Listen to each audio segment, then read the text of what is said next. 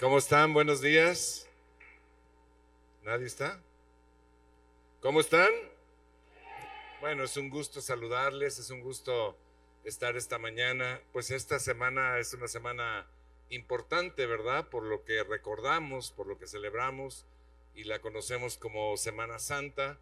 Y pues eh, usted puede estar siguiendo eh, el, este miércoles en Oasis. Vamos a tener un especial de Semana Santa, así es que puede verlo ahí. Y también está recordando durante toda esta semana el sacrificio que Jesús hizo por nosotros hace dos mil años. Gracias a Él, ¿verdad? Por este eh, tremendo, tremendo regalo que Él nos hizo. Pues eh, quiero compartirle hoy un mensaje que se llama fe continua. No se llama fe continúa, se llama fe continua, fe constante, fe que está presente siempre. Y sabe, uno de mis versículos, o de mis capítulos más bien favoritos de la Biblia, es el capítulo 11 de Hebreos. Si usted lo lee, es un capítulo que le habla de la fe, totalmente de la fe, y le describe ahí un montón de gente que son considerados en, ese, en esa parte de la Biblia como héroes de la fe. ¿A quién de nosotros nos gustaría que algún día en el libro de la vida se dijera, Juanito Pérez fue un héroe de la fe? O sea, su nombre de usted, como se llame, Juanito, eh, Eustaquio, Romualda, como se llame usted, ¿quién le gustaría que su nombre estuviera escrito en un libro que dijera, este era de fe? ¿Nada más a dos? Ah, cuatro. ¿Nada más a cuatro?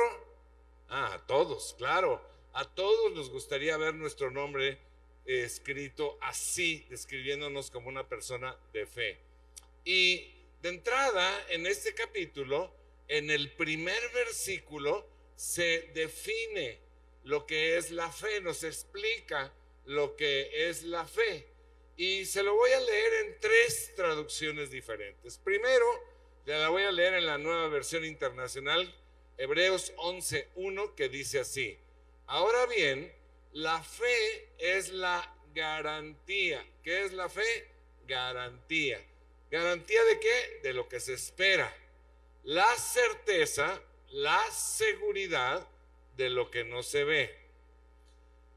En la Biblia en lenguaje sencillo, este mismo versículo dice, confiar en Dios es estar totalmente seguro de que uno va a recibir lo que espera. Es estar convencido de que algo existe aun cuando no se pueda ver. Y este mismo versículo en la nueva traducción viviente dice, la fe es la confianza de que en verdad sucederá lo que esperamos. Es lo que nos da la certeza de las cosas que no podemos ver. Entonces, este pasaje sobre la fe la define desde sus dos aspectos principales. Primero, pues una convicción segura de lo que espero estoy totalmente convencido de que se va a hacer una realidad, pero también el otro eje es la posesión anticipada de lo que no puedo ver todavía. ¿Me entiende? Todavía no lo tengo, pero eso es la fe. La fe, si, si el mundo dice ver para creer, pero Dios dice creer para ver. Es exactamente al revés, ¿no? Y de hecho, le voy, a dar otra definición breve de fe. Eh, si usted quiere apuntarle a esta definición de fe, le va a servir mucho todos los días de su vida. Y lástima que no le escribí acá, pero eh, se la voy a dictar. Saque su pluma, su papel, su teléfono, su iPad o, donde pueda apuntar ahí en el, en el tatuaje de su vecino, ahí apúntele. Fe es creer que Dios existe y que es verdad lo que dice, lo cual produce resultados extraordinarios. ¿Otra vez? Fe es creer que Dios existe y que es verdad lo que dice, lo cual produce resultados extraordinarios. De hecho, en estos aspectos está basada la fe y por lo tanto es 100% confiable. Mire lo que dice Números, capítulo 23, versículo 19. Números es un, libro del Pentateuco, de, la, de los primeros eh, cinco libros de la Biblia, del Antiguo Testamento, y dice la palabra, Dios no es como los mortales, como los seres humanos, o sea, que como no es como los seres humanos, ni miente ni cambia de opinión. Luego dice, cuando Él dice una cosa, la realiza. Cuando hace una promesa, la cumple. A ver, dígame usted, ¿a cuántos de nosotros otro ser humano nos ha hecho una promesa y no la ha cumplido? Levante su mano. Pues a todos, ¿verdad? Por eso dice esta palabra que Dios no es como nosotros. Él si dice, lo hace. Si dice, lo cumple. Entonces, la fe produce resultados maravillosos y sobrenaturales basada en un ser maravilloso y sobrenatural. ¿No se le antoja? ¿No se le antoja? Ahora, le voy a contar una historia muy conocida y se la voy a contar en un resumen muy breve para que eh, si usted la personaliza y la entiende en el plano espiritual, puede ser también la historia de su vida. Así que ponga atención, pay attention. Es una historia muy conocida, todos, todos hemos visto, la hemos visto por lo menos en película, ¿no? Este, pues el pueblo de Israel vivía en esclavitud en Egipto bajo un amo malvado. Y esta es una ilustración de usted y Satanás. Luego, Moisés fue enviado a salvar a Israel. Esto es una ilustración de Jesús y usted. Israel creyó y fue milagrosamente salvado de la esclavitud en Egipto. Esto es una ilustración de usted cuando creyó en Jesús como su Salvador. Tanto Israel como usted necesitaron una medida de fe para creer en el Salvador y Liberador. Hasta aquí le estamos entendiendo. Bastante sencillo, ¿verdad? ¿Vamos bien? Ahora fíjese bien, cuando Israel salió de Egipto, la intención de Dios era llevarlos a la tierra prometida, un lugar que Dios le había prometido a Abraham, o desde los tiempos de Abraham, porque vino renovando o recordando esa promesa a través de, de los descendientes. Y era una tierra donde pues era muy maravillosa, muy, muy productiva, muy fértil, muy hermosa. Eh, hace una descripción poética ahí la Biblia que dice, fluye leche y miel. Entonces, para el que le gusta la leche y miel, pues se le ha de ser hermoso. A mí no me gusta ni la leche ni la miel. Entonces, yo prefiero que me digan, fluyen mangos y sopes, ¿no? Por ejemplo. Y Dios la había prometido para que en ella vivieran y prosperaran. Esta promesa, escúcheme bien, mi hermano, esta promesa de una tierra prometida sigue vigente para usted. Ya no es un lugar físico. No vaya a ir a pelearse contra los judíos para tomar posesión ahí de, un, de una hectárea en Israel o en Jordania, por ahí. No, ya no es una tierra física Ahora es un lugar especial donde quiera que usted se encuentre, pero es una circunstancia especial donde su cuerpo, su alma y su espíritu van a prosperar durante esta vida terrenal. ¿Quién quiere esa tierra prometida? Todos queremos.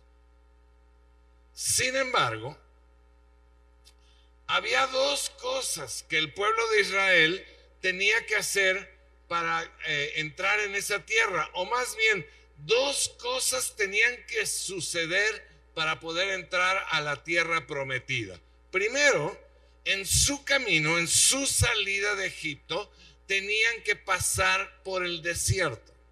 Tenían que atravesar porque geográficamente Egipto está eh, pues ahí donde es el canal de Suez y luego está pues toda esa península del Sinaí que es desértica y después está la tierra de Israel. Así que tenían que pasar por el desierto, pero era un paso por un poco de tiempo. Haga de cuenta, cuando va uno de aquí a, no sé, a Saltillo, pues todo ese espacio que está entre San Luis Potosí, Matehuala, si usted pone atención, es puro desierto. Pero no se detiene uno ahí, nada más pasa. Y eso tenía que hacer el pueblo de Israel, pasar un tiempo corto a través del desierto. Y segundo, una vez en la tierra prometida, entrando a la tierra prometida, tenían que pelear batallas para liberar la tierra del enemigo.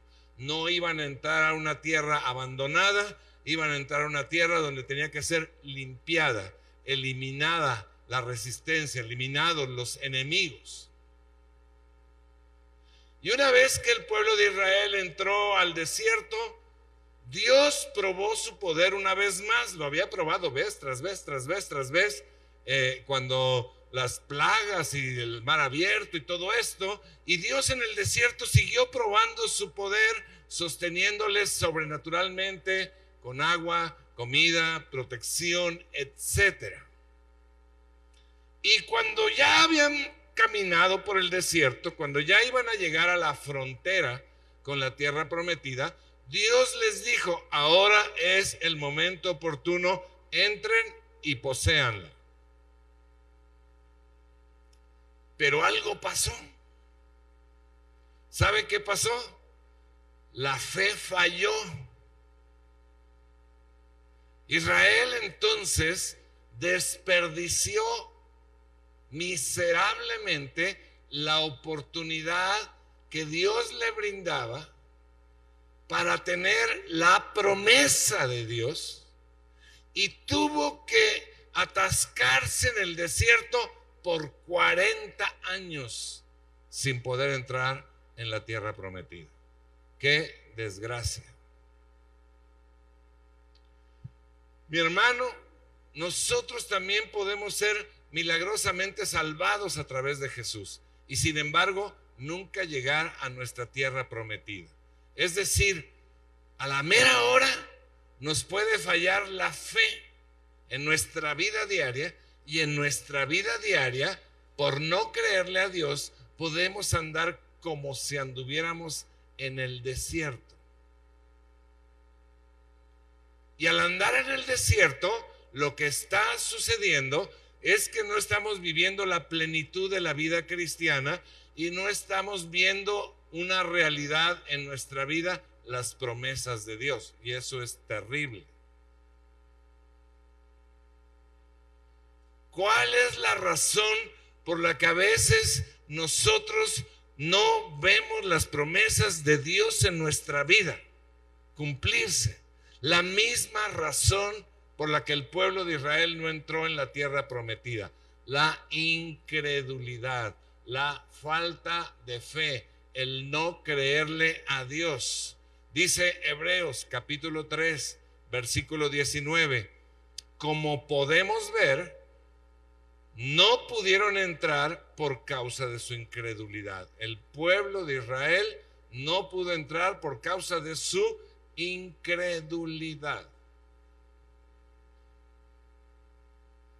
El problema fue que los israelitas, escuche, no le creían al Dios en quien creían. Dicho de otra manera, creían en Dios, creían que existía, pero no creían todo lo que Dios decía y prometía. Si usted sale a la calle ahorita y le pregunta a 100 personas si creen en Dios, 99 tal vez le van a decir que sí creen en Dios. Pero si pudiéramos hacer una, una encuesta de este 100% neta del planeta, o sea, que se pudiera sacar una radiografía de la verdad, ¿cuántos de esos que dicen que creen en Dios, cuántos de esos 99 le creen a Dios? Y yo creo que serán uno o dos.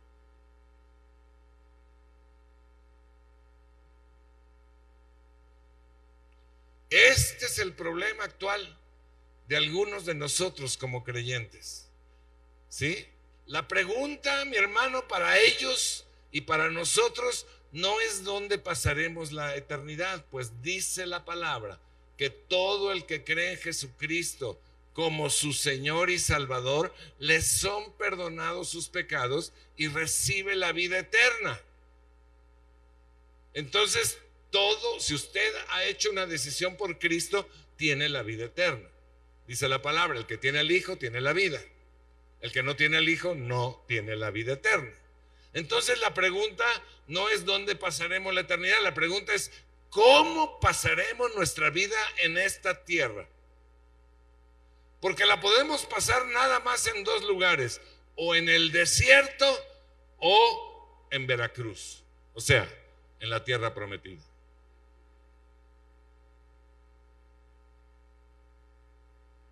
Cuando estamos en la tierra prometida, mi hermano, estamos no solamente recibiendo, es que si usted va, de verdad, hace años fui yo al rafting, ese descenso en, en los rápidos, ahí en Veracruz. Y de verdad el río estaba atiborrado de árboles de lado y lado lleno de frutos. Usted podía pararse en la lancha y arrancar mangos y todo lo que usted quisiera de frutos.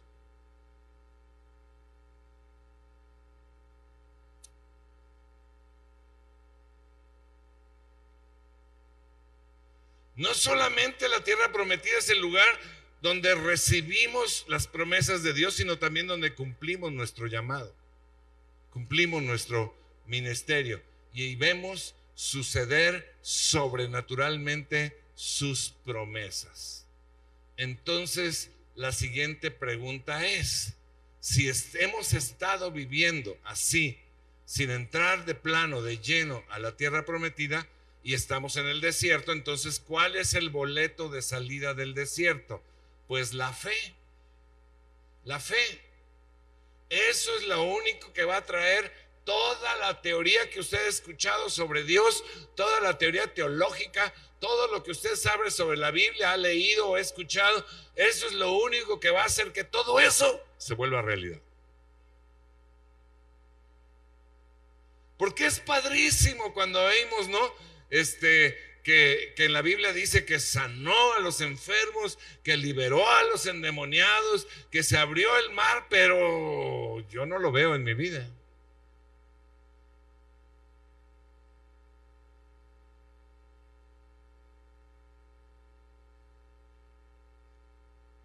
Entonces vea usted, hay dos etapas de la fe. Primero está la etapa inicial. Se necesita una fe inicial para ser salvo, una fe para creer en Jesucristo como su Señor y Salvador. Pero después de eso, se necesita una fe continua para vivir una vida cristiana plena. La fe continua es la que se usa todos los días para enfrentar las pruebas y dificultades naturales de este mundo y poder salir victoriosos. Permítame explicarle esto con la Biblia en, su, en la mano. Abra su Biblia en Efesios capítulo 1, versículo 19. Efesios capítulo 1, versículo 19.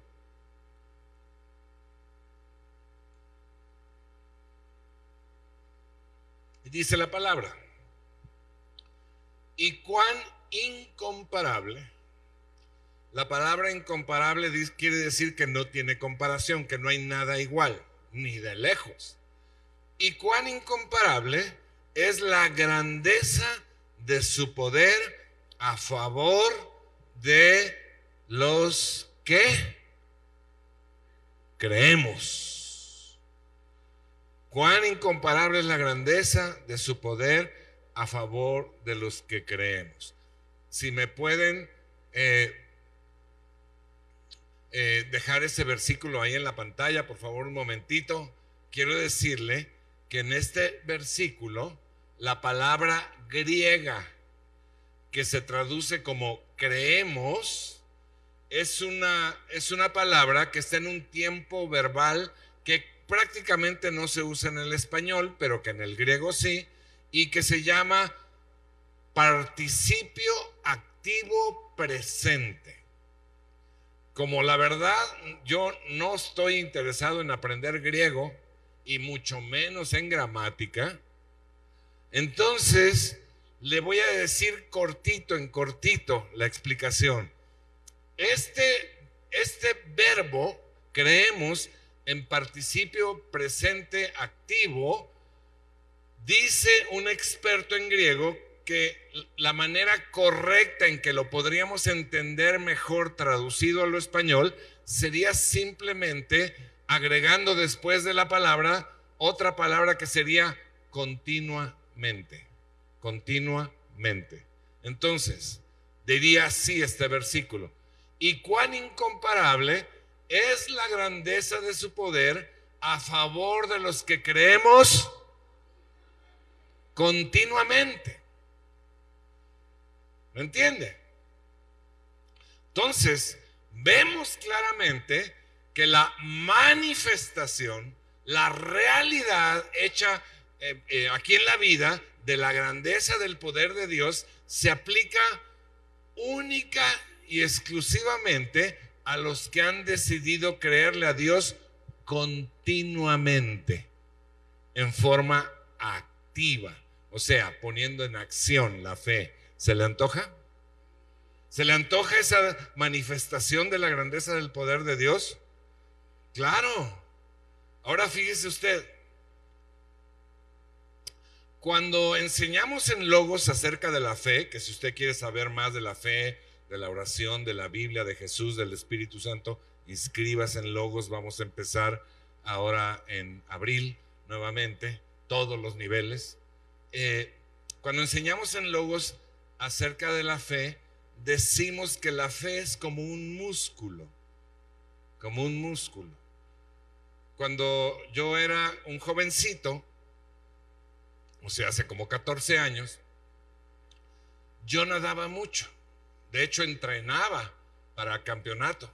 Eh, era natación de velocidad, de campeonato. Y entonces nadaba 6 kilómetros diarios. ¿Se imagina? 6 kilómetros diarios. Hoy en día 6 kilómetros diarios no los puedo hacer ni en coche. 6 kilómetros diarios, ¿sabe qué hicieron? Que mi espalda, mis brazos, mis piernas, era pues mucha musculatura. No se la quiero enseñar porque no me quiero quitar el saco, pero era, era mucha musculatura, ¿no? ¿Por qué? porque el entrenamiento, porque estaba activo, porque estaba eh, este, usándose. Entonces, igual es la fe cuando la usas, cuando la ejercitas, se fortalece y crece, pero si lo descuidas, se atrofia.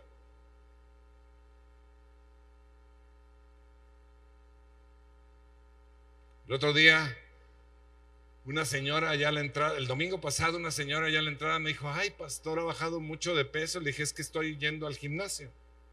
Dice, ¿y le ponen a hacer mucho ejercicio? Dije, no, pero con lo que me cobran casi no como. Entonces, pues sí he estado bajando, ¿no? Bajando de peso. Mi hermano, la fe continua y sus resultados son un asunto fundamental en la vida, son un asunto de vida. Dios desea que tengamos una vida plena. Mire, dígame una cosa. Dios se, describe a sí mismo como Padre. Y dice la palabra que si nosotros siendo malos queremos, deseamos y le damos a nuestros hijos lo mejor, imagínese Dios qué quiere para sus hijos. Quiere que vivamos bien, quiere que prosperemos en todo. ¿Me entiende? Pero el diablo quiere exactamente lo contrario. Jesús dijo en Juan 10 días, todos lo conocen, lo hemos repetido cientos de veces. Dice la palabra, el ladrón, o sea, el diablo, no viene más que a robar, matar y destruir. Yo, o sea, Jesús, he venido para que tengan vida y la tengan en abundancia. Entonces, fíjese, hermano, dependiendo a quién le hagamos caso, a quién le creamos, serán los resultados en nuestra vida. Usted le puede creer a Dios o le puede creer al diablo. Si le cree a Dios, va a estar en la tierra prometida. Si le cree al diablo, va a andar en el desierto. Dios tiene grandes promesas para nosotros. Y le puedo decir que hay dos tipos de promesas. Un tipo, el primer tipo, es la gran promesa, la madre de todas las promesas, que es la vida eterna con Él. A todo el que cree en Jesús como su Salvador. Esa promesa, mi hermano, no la podemos ver, no la veremos toda nuestra vida pero la podemos creer y recibir. Esta promesa es la gran tierra prometida, la eterna, la extraordinaria. Por la fe en esa promesa, muchos hombres y mujeres de Dios han soportado padecimientos, persecución y martirio por el nombre de Cristo. El otro tipo son los cientos de promesas que Dios nos ha dado para nuestra vida en este mundo. La Biblia dice que debido a su gloria y excelencia nos ha dado grandes y preciosas promesas. Así dice, grandes y preciosas promesas. Y la Biblia está llena de ellas. Y hoy más que nunca necesitamos conocerlas y apelar a ellas.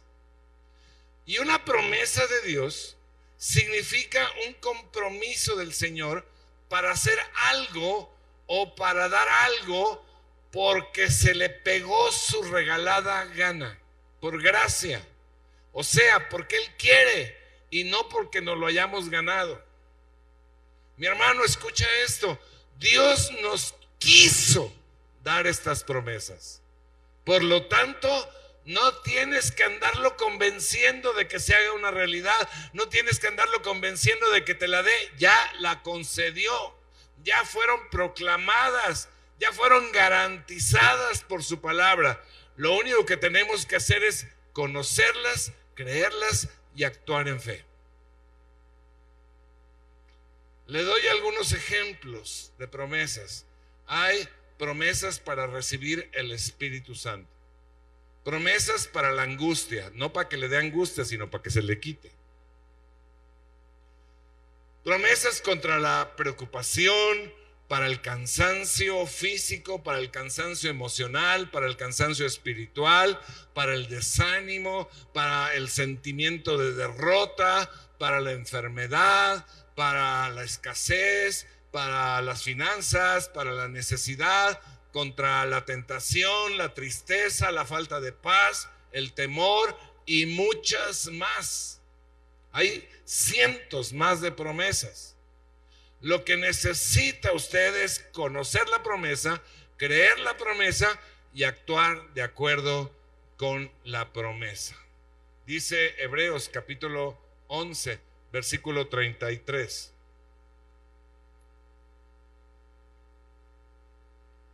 está hablando de los hombres y mujeres de fe.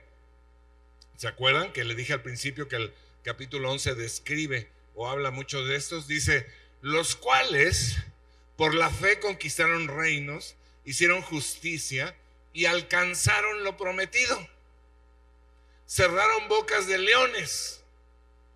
Usted puede cerrar la boca de su suegra, por ejemplo, de su vecina, ¿no? apagaron la furia de las llamas y escaparon del filo de la espada, sacaron fuerzas de flaqueza, se mostraron valientes en la guerra y pusieron en fuga a ejércitos extranjeros, todos por la fe. Así que acceder a las promesas es nuestra tierra prometida terrenal y es a donde nos lleva una fe continua, continua en Dios. Usted necesita una fe continua. y activa. Quiero terminar comentándole dos cosas muy importantes sobre la fe. Primera cosa muy importante, amigo, viejito, de veras si tú dices que crees en Dios, que, que amas a Dios, déjame decirte algo que la palabra dice muy claramente. Sin fe es imposible agradar a Dios. Imposible. Dios se agrada mucho cuando escogemos creerle a Él en vez de creerle a las circunstancias o a nuestros sentidos o a nuestras capacidades. Gente se olvida de Dios y vive con sus capacidades. Está bien, pero no está agradando a Dios. Y la fe, mi hermano, se ejerce cuando hay problemas o desafíos, no cuando el mar está en calma. Y la vida consiste en problemas y desafíos constantes, son normales en este planeta.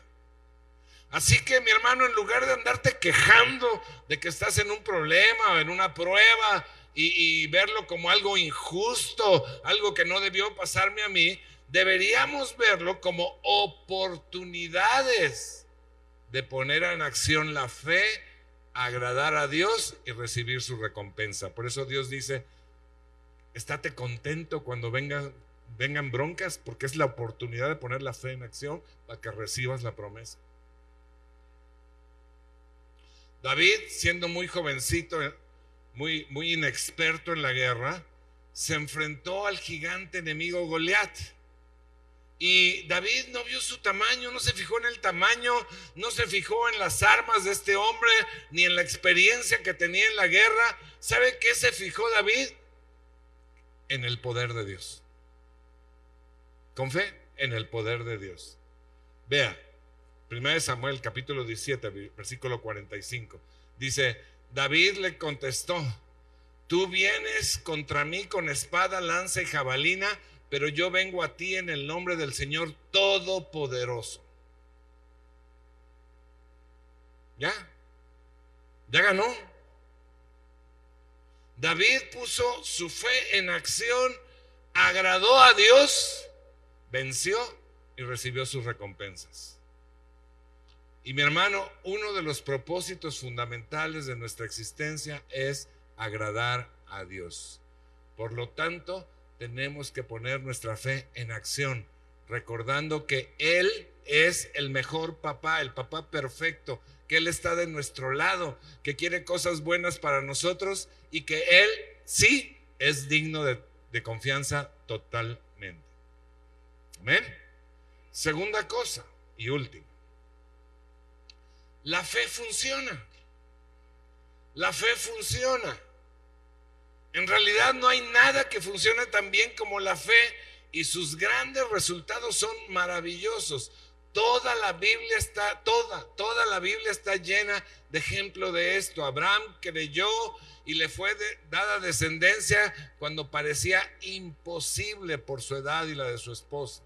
Moisés creyó y el mar se abrió. José creyó y fue puesto en un lugar de honor y salvó a su pueblo. Gedeón creyó y derrotó a un ejército gigante con un puñado de hombres. Jesús es Dios. Jesús puede hacer y actuar como Él quiera. Pero tiene un patrón también en este asunto, un patrón de comportamiento. ¿Y sabe cuál es ese patrón de comportamiento? Es este. Mateo capítulo 9, versículo 29. Dice, se hará con ustedes conforme a su fe. Se hará con ustedes conforme a su fe. Se hará contigo conforme a tu fe. Vea usted, a Jesús le gusta respondernos de acuerdo con nuestra fe. La fe es creerle a Dios, pero no solamente es algo que uno tiene, es algo que uno actúa, que uno realiza, que uno hace. Nuestro caminar con Dios comienza con un acto de fe que nos lleva a esta relación de salvación con Jesucristo Pero no termina ahí. A partir de ese momento somos llamados a creerle a Dios continuamente en cuanto a todo lo que hizo y dice en su palabra. Las grandes respuestas de Dios, mi hermano, se manifiestan en los que continuamente creen en Él. Es decir, entre los que mantienen una fe activa y constante. Pero recuerde que la fe se pone en lo que Dios dice y quiere y no en lo que usted dice y quiere. Hay una diferencia.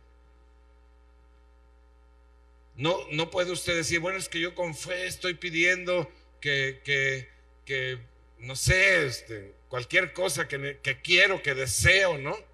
No, no. La fe se pone en lo que Dios dice, no en lo que yo digo. En lo que Dios quiere, no en lo que yo quiero. Y la fe continua, mi hermano, es la, la única forma de salir del desierto. La especialidad de Dios es hacer posible lo imposible. Amén. Ahora fíjese, quiero hacer dos invitaciones. Primera invitación, si usted está aquí por primera vez, está oyendo este mensaje y a lo mejor no está muy claro todo lo que estoy diciendo, pero hay algo que debe quedarnos muy claro. Nosotros como Israel estamos prisioneros en este mundo del diablo. Hace lo que quiere con nosotros y nos va a llevar a un destino terrible de sufrimiento eterno. Jesús vino para acabar con las obras del diablo. Y cuando una persona cree en Jesús, Él fue a la cruz para llevar todo lo que nos hace daño, nuestros pecados, nuestras maldiciones, nuestras debilidades, nuestras enfermedades. Fue a la cruz y ahí pagó y cuando una persona dice, yo creo en ti Jesús, creo que tú fuiste a pagar por mí, te reconozco como mi Dios y como mi Salvador, en ese momento es perdonado y en ese momento es restaurado y en ese momento es adoptado como hijo de Dios y recibe la vida eterna. Si usted quiere hacerlo esta mañana o confirmarlo esta mañana, por favor, Cierre un momento sus ojos y haga esta declaración en su corazón y con su boca. Jesús, yo creo que tú eres Dios y te doy gracias por ir a la cruz en mi lugar.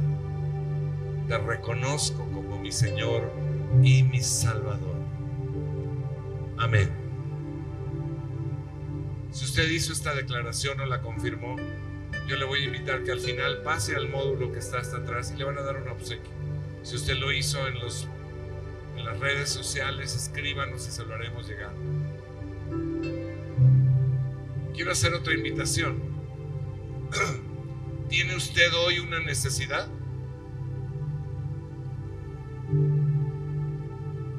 ¿Tiene usted hoy una necesidad? No sé si es económica, física, emocional, espiritual, familiar, de sanidad, etcétera. ¿Tiene usted una necesidad? ¿Está viviendo en el desierto en una o en varias áreas de su vida? Le invito esta mañana a que usted, si ha leído la Biblia, a que recuerde la promesa específica de Dios para su caso la crea de todo corazón. Y si no la sabe, yo le pido que se comprometa a buscarla en la palabra, conocerla en la palabra y creerla.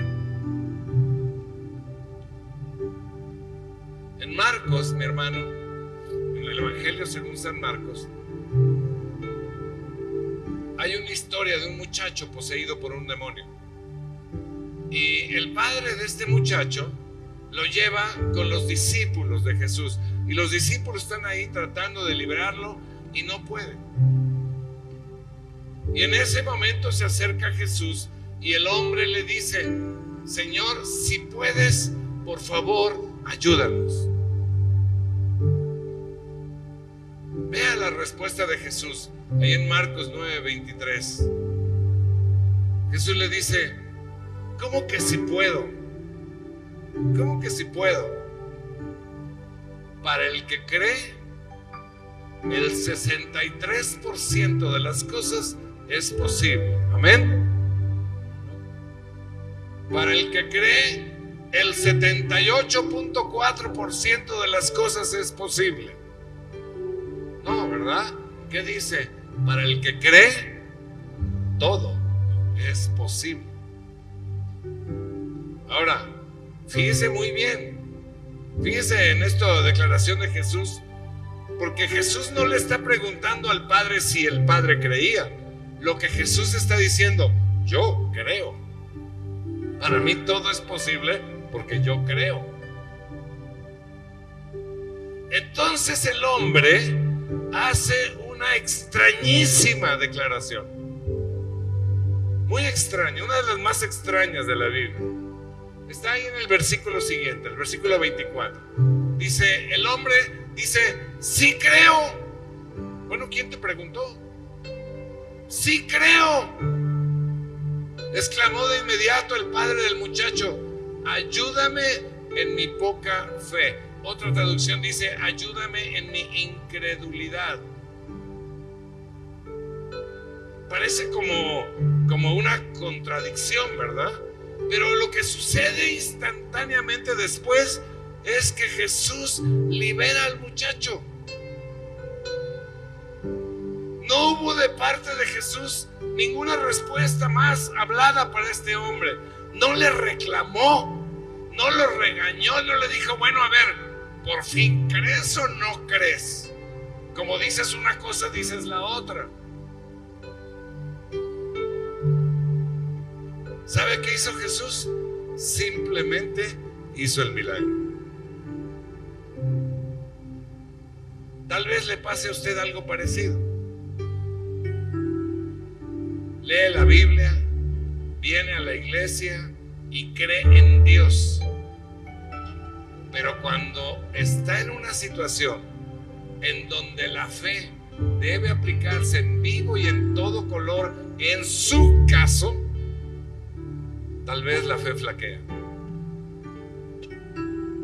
Tal vez la fe flaquea. Tal vez pensamos, pues tal vez funcione para otros, pero no creo que para mí, porque pues a lo mejor no he sido muy bueno o no sé, este, soy chilango o, algo, ¿no? Pero este hombre, el papá del, del niño, yo creo que ni siquiera iba a la iglesia. Y entonces cuando se, cuando se se presenta la oportunidad de hacerlo en nuestra vida, en, nuestro cercano, tal vez nuestra fe flaquea, por la razón que sea.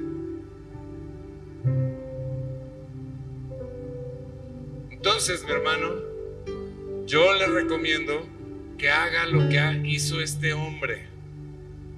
De todas maneras, Jesús no lo regañó, no lo va a regañar a usted. Jesús no se ofendió, no se va a ofender con usted. Lo que vamos a hacer es decir, Señor, creo, pero ayúdame, ayúdame, ayúdame en mi fe. ¿Está de acuerdo? Le voy a leer una oración. Si usted está de acuerdo en hacerla, se va a poner de pie y la vamos a declarar todos juntos. Dice así, Señor, Todopoderoso. Yo sé que tú existes y que tu palabra es verdadera, pero ayúdame a creer que toda es posible para mí. Ayúdame a tener una fe continua. Amén. Si usted quiere hacer esta declaración, póngase de pie. Vamos a, vamos a declararla.